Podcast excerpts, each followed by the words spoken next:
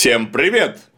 Сегодня поговорим о таком неприятном явлении человеческой истории, как война. Причем об эволюции этого понятия в европейском и русском средневековье, от раннего средневековья до, средневековья развитого и даже позднего.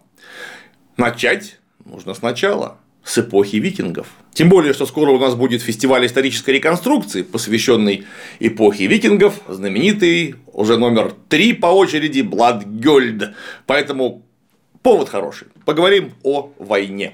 Война, как массовое организованное кровопролитие, это штука с каковой человечество, на удивление, несмотря на то, что воюет постоянно, обращается в идейном смысле с большой осторожностью. То есть, в большинстве случаев просто так наброситься на соседа и начать его мутузить совершенно невозможное или почти невозможное дело.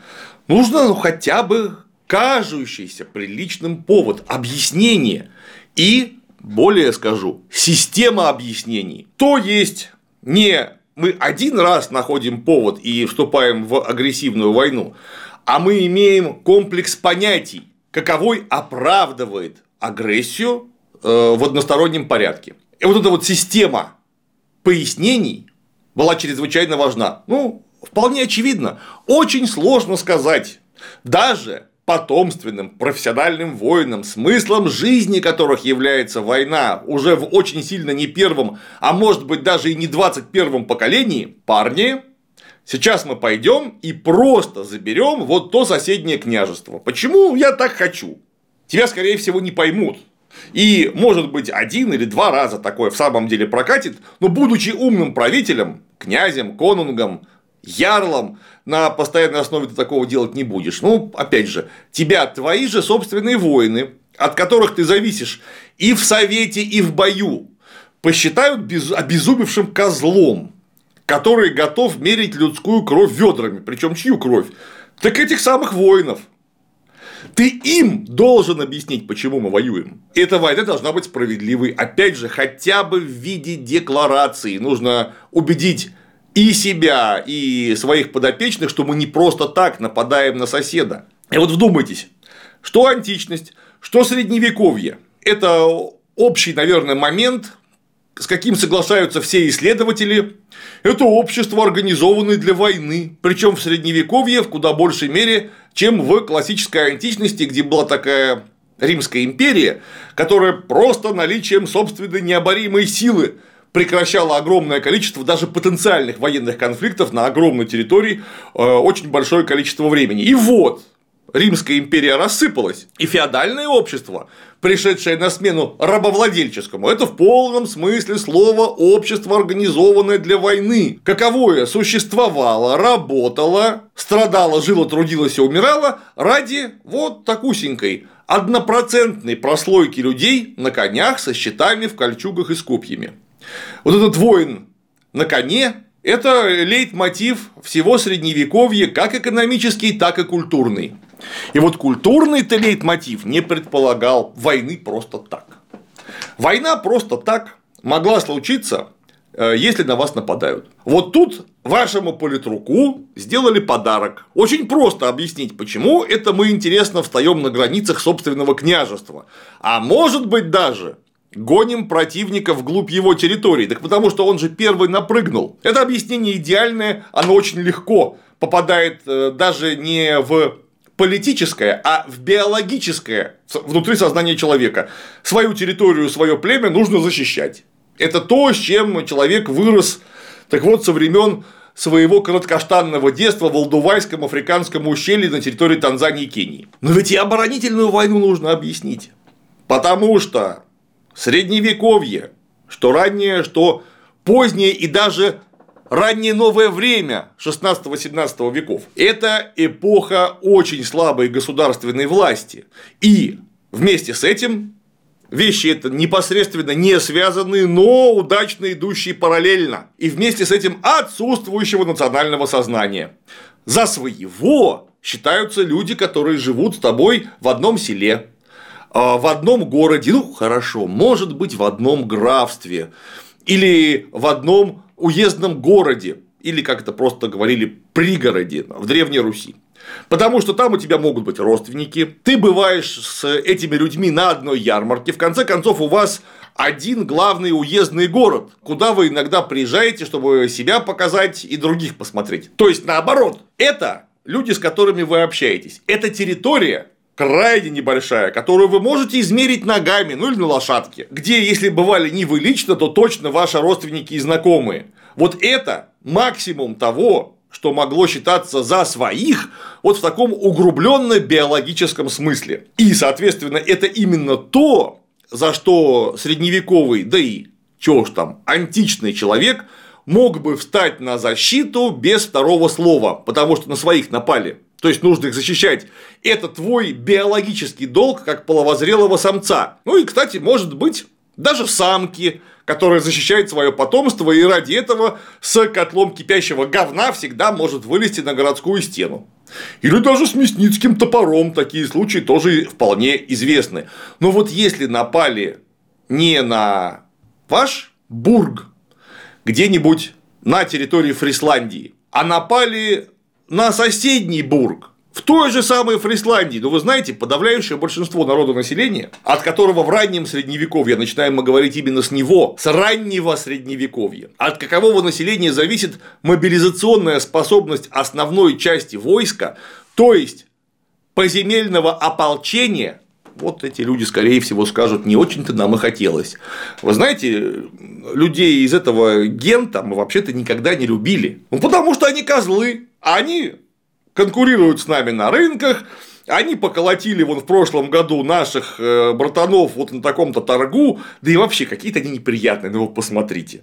Воевать за них мы не пойдем. Ну или пойдем, но, но как-то придется нас очень сильно в ту сторону пинать. Но это поземельное ополчение. Наиболее мобильный, обязанный воевать вообще-то силой э, была княжеская дружина. Впоследствии княжеский двор как бы он ни назывался э, в Западной Европе или на Руси, или, скажем, на территории современного Узбекистана. Там, в общем-то, в общем и целом был очень похожий на нас э, феодализм с теми же самыми замками, крепостями, уделами и раздробленностью. Но ведь они тоже совершенно не обязаны соблюдать чьи-то интересы, кроме собственных, а потому что они феодалы. Ведь феодал это, да, в первую очередь потомственный воин, но это еще и хозяйствующий субъект.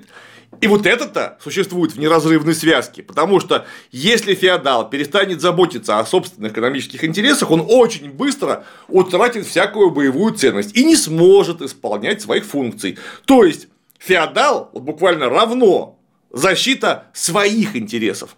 Но опять же, под этим гентом живут какие-то другие феодалы, которые нам очень неприятны. Да, окей, мы живем в одном графстве, в одной провинции в одном вождестве, в конце концов, если мы говорим про раннее средневековье. Но викинги, которые напали на Гент, к нам никакого отношения не имеют. Вот когда они приплывут к нам, и, кстати, очень может быть скоро приплывут, вот тогда мы встанем на оборону родных рубежей, дорогой князь, потому что мы не можем уйти с наших поместий, кто их будет без нас защищать? Таким образом, мы видим и военную аристократию, как бы это ни было парадоксально, и податному населению, которое в раннем средневековье в известной своей части было э, мобилизуемым, причем иногда охотно мобилизуемым, нужно было объяснить не только захватническую агрессивную, но и оборонительную войну в широком территориальном смысле. Нужно было что-то, ради чего они пойдут Кроме, конечно, шкурных интересов, добычи, которую можно взять на поле боя или во время осады, а, или совершенно банальных объяснений, что вот сейчас разберутся с вашими неприятными соседями, а потом уже, когда эти соседи не смогут оказать вам никакой помощи, займутся вами, и вы не отобьетесь. Нужна была идеология войны. Каковую находили всегда. И вот тут нужно понять, что такое вообще война. И если мы говорим о Северной Европе, о Скандинавии, о том, во что могла бы превратиться Тацитова Германия, если бы ее не испортили христиане римские, то есть некий языческо-северогерманский консервант. И если мы говорим о Руси, которая была в своей ранней истории неразрывно связана на уровне военной аристократии со Скандинавией, то мы увидим парадоксальнейшую штуку. Эти люди воевали постоянно. Ну, просто потому, что, черт возьми, раннее средневековье – это эпоха викингов. Что такое эпоха викингов? Это эпоха, которая на 30% связана с э, набегами. С набеговыми предприятиями, то есть с кровопролитием и войной. Но в собственном понимании они воевали крайне редко. То есть войной-то они не занимались чаще всего. Потому что набег – это вообще не война. Набег, скажем, на полуостров Линдисфарн с войной не связан. Это даже никогда не называлось термином война, вдумайтесь. То есть, применение оружия есть, захват, добыча рабов, военнопленных, территории есть, а войны нет. Это спецоперация. Потому что викингский рейд, он так и называется викинг, потому что викинг это не только существительное викингар, это еще и глагол, который обозначает вот тот самый военный э, набег. Но это не вар и не криг, это не война. Потому что это всего лишь спецоперация по отъему э, каких-то лишних богатств у тех или иных людей, которым это богатство совершенно явно не нужно. И вот это-то предприятие, которое войной не являлось, объяснить было чрезвычайно легко. Ну, потому что мы бедные мореходы севера, а вы, как мы видим, живете богато. И вот бедные мореходы севера нападают на Англию или на Францию, или русы, вдумайтесь, ну, где-то с территории современного Новгорода, доплыли до Севильи, то есть атаковали Испанию, и это не является военным предприятием. Это является набегом. Хотя вроде бы все признаки военного предприятия на лицо сами они это войной не считали. А чем могла быть война? Опять же, это парадоксально, война это всегда распря. То есть это ссора между э, двумя суверенными группами. Я сейчас специально не говорю слово конунг или князь или вождь или рикс. Я говорю именно об авторитетной группе правящего класса, каковая имеет э, совпадающие интересы. И вот есть две такие группы, иногда больше, чьи интересы вступают в неразрешимые противоречия. И это противоречие между кем? Это противоречие между равными. В обязательном порядке между равными. Между неравными противоречий быть никаких не может, потому что если ты сильнее, а он слабее, эти противоречия решаются в одностороннем порядке. То есть правящий вооруженный класс просто навязывает свою волю податному населению или перспективному податному населению. Не может быть конфликта у мелкого Бонда и Ярла или тем более Конунга. Между ними не может быть войны. Может быть насилие, которое Конунг осуществит по отношению к Бонду. А Бонд по отношению к Конунгу, согласимся, равноценного насилия осуществить, скорее всего, не сможет. Поэтому, подчеркиваю, война раннего средневековья – это ссора равных. Например, из-за торговли или э, территории, с которой можно собирать дань, налоги, или из-за некой ресурсной базы, мест для рыбной ловли, удобной для торговли бухты или фьорда, берега той или иной реки, ну, скажем, скажем, не вы, там, где можно осуществлять транзит в глубину территории будущей Руси для охоты за тем самым серебром, который викинги нащупывали далеко на востоке и юге. Конфликт может быть запросто, и мы даже археологически знаем следы такого рода конфликтов. Вот на озере Саарима, например, лежит целый дракар 700-х годов, может быть, чуть раньше, может быть, чуть позже, набитый буквально э, порубленными трупами с полным набором вооружения. И рядом лодочка с людьми попроще. Вот эти викинги приплыли на остров Саарима и там огребли от кого-то, то ли от местных жителей, то ли от конкурентов, точно таких же викингов, как они сами. Вот это война. И заметьте, что такое война. Ну вот если у нас есть в начале ссора, то есть неразрешимый конфликт интересов, которые необходимо решать физической силой, а к чему э, эта физическая сила вообще-то должна привести? И вот тут еще один совершенно неожиданный и парадоксальный вывод. А согласно буквально всем письменным источникам, как документальным, так и нарративным, то есть от каких-нибудь бертинских аналов до скандинавских саг, которые описывают военные мероприятия, а привести военная сила должна к восстановлению баланса справедливости. То есть война в восприятии этих людей вела к восстановлению баланса всего лишь. Это не просто кровопролитие ради кровопролития и отъема каких-то ресурсов.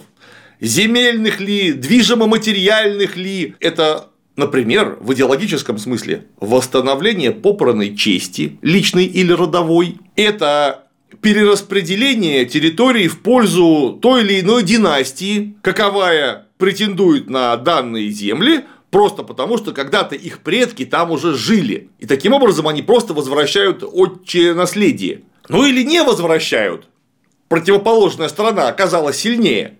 В любом случае, это восстановление справедливости. Конечно, справедливости строго относительной, потому что не бывает в классовом обществе абсолютной справедливости, и тем более в антагонистических разных обществах, которые вступают друг с другом в военный конфликт. То есть то, что будет справедливо для одного, совершенно очевидно будет несправедливо для другого. То есть великая армия викингов, которая высадилась на территории Англии, это тысячи человек, те самые люди, которые организовали на территории Англии область датского права, Денло. Они выиграли, они принудили физической силой короля Альфреда Великого признать существование Денло в юридическом смысле, разделив буквально территорию Англии напополам. Для викингов это было очень справедливо, для англосаксов не очень справедливо. Или, может быть, вообще несправедливо. Однако справедливость восторжествовала. И что было объяснением вот тем самым идеологическим объяснением, о котором мы начали говорить в э, самом старте беседы. Почему мы воюем? Зачем мы объявляем войну?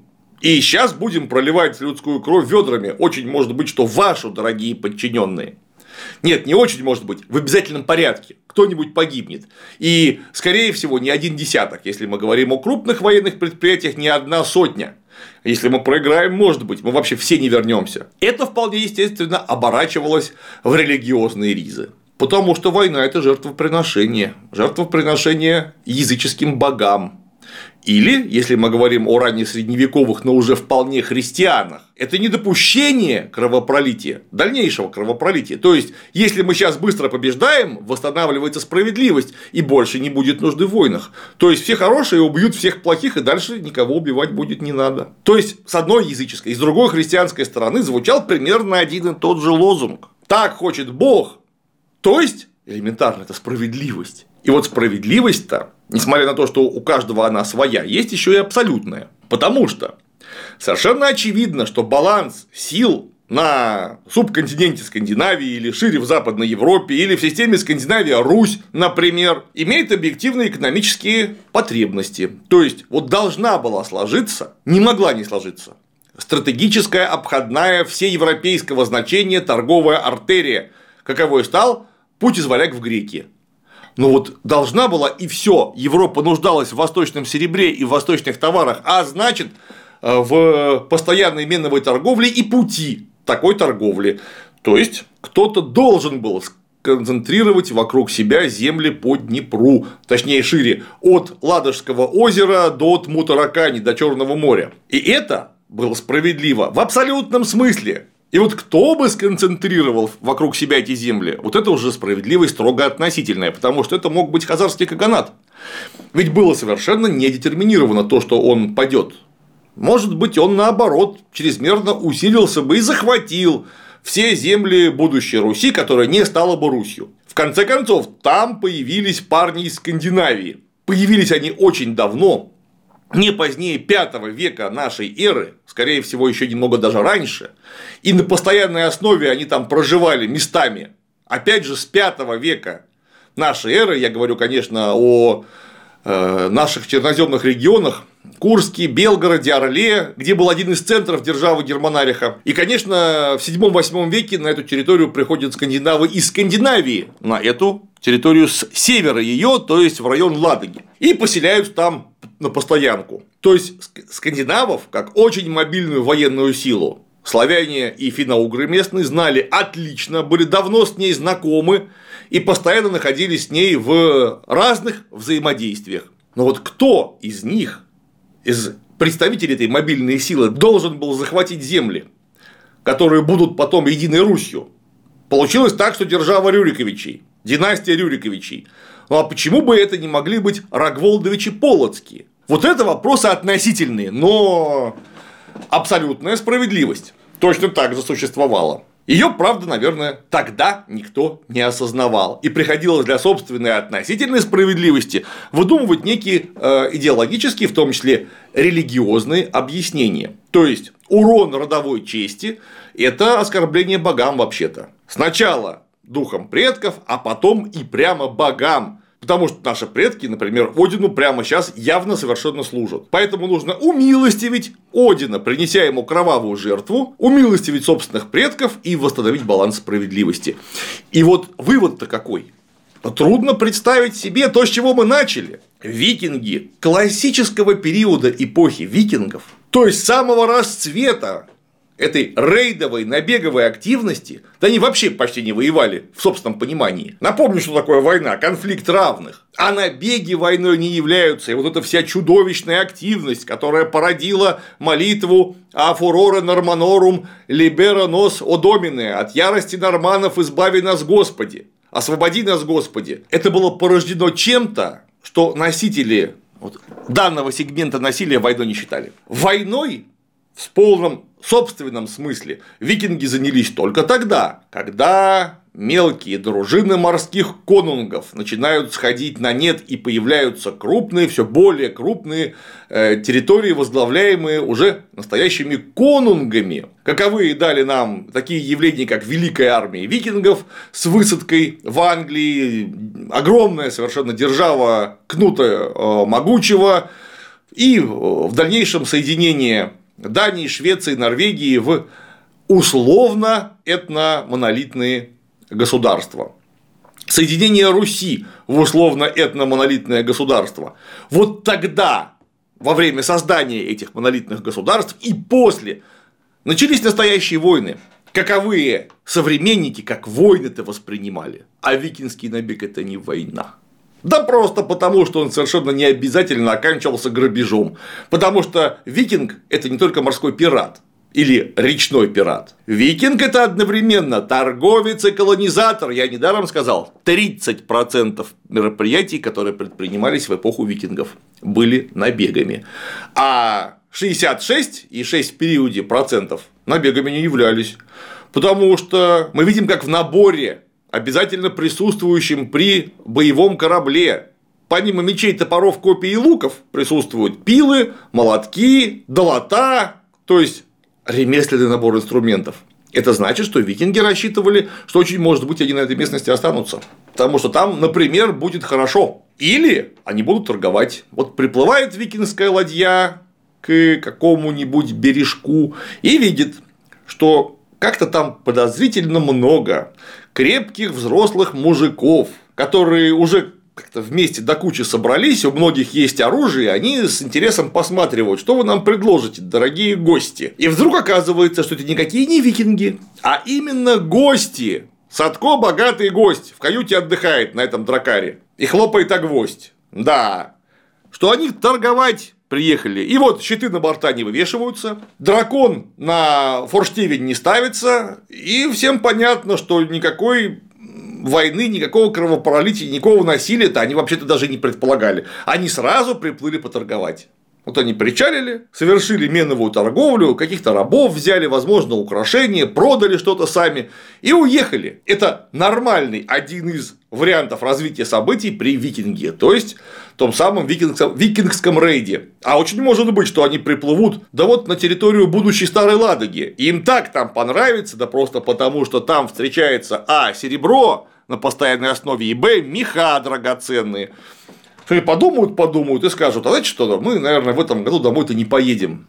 Заселяемся. И вот эти викинги, вместо того, чтобы грабить или торговать, рубят длинные дома, ставят кузни, ставят амбары для зерна и или вымененного товара, огораживают поселение. И вот, глядишь, у того, кто начал этот это предприятие, которое очень, может быть, задумывалось именно как грабительский набег. Уже седая борода, и, в общем, ему уже на кладбище прогулы записывают, а где-то тут бегают радостные внуки. То есть, а что-то уже и жизнь прошла. А начали это как военный набег, а войны не получилось. Вот вы представляете, как бывает. Поэтому, кто бы из викингов всерьез назвал собственный рейд войной, викинги войной занимались чрезвычайно редко. И в этом один из парадоксов раннего средневековья, на мой взгляд, несколько неожиданный и очень милый. Что характерно, в снятом виде подобное раннесредневековое состояние дожило аж до 30-летней войны. Ну, то есть до конца средневековья в головах. Как говорил профессор Преображенский, разруха у вас не в Э, писсуарах, а в головах. Так вот, у вас и средневековье тоже было в головах в первую очередь. И вот это как раз была правда, в отличие от этого бреда, который выдавал на гора профессор Преображенский. Потому что все средневековье, классическое, позднее, повторяюсь, вплоть до раннего нового времени, до 30-летней войны, война владыками, вообще не считалось чем-то нормальным, несмотря на то, что они постоянно ею занимались. Потому что христианин не может воевать с христианином. Это нарушение Божьего мира и чудовищный грех. Ладно, твои рыцари, ну, шире, воины, будут кого-то убивать вручную э, и грешить, несомненно, так ты же гораздо хуже их всех вместе взятых, потому что ты всю эту дрянь начал. А почему ты вообще считаешь возможным начинать такое? так только для восстановления Божьего мира. Потому что кто-то Божий мир, а значит, благодать справедливости, которую даровал сам Иисус Христос и Пресвятая Троица, нарушил, нарушив, например, наследственные права на французскую корону короля Эдуарда III. Ведь по закону-то он абсолютно прав. Ну а раз у вас династия Валуа нарушает Божий мир, надо начать Столетнюю войну, которая продлится 116 годиков. Ради чего? Так только ради восстановления баланса справедливости. Вот то, что развитое позднее и постсредневековье почерпнуло так вот напрямую из, э, наверное, еще не вполне осознаваемых и уж точно совершенно не э, кодифицируемых представлений раннего средневековья. Ну а о том, как это делалось, повторю, вы сможете узнать на фестивале Blood Третий фестиваль, чрезвычайно интересный проект с большим количеством участников, высочайшим уровнем реконструкции и интересной движухой. Ссылки до него под роликом. Ну а на сегодня все. Жду на фестивале.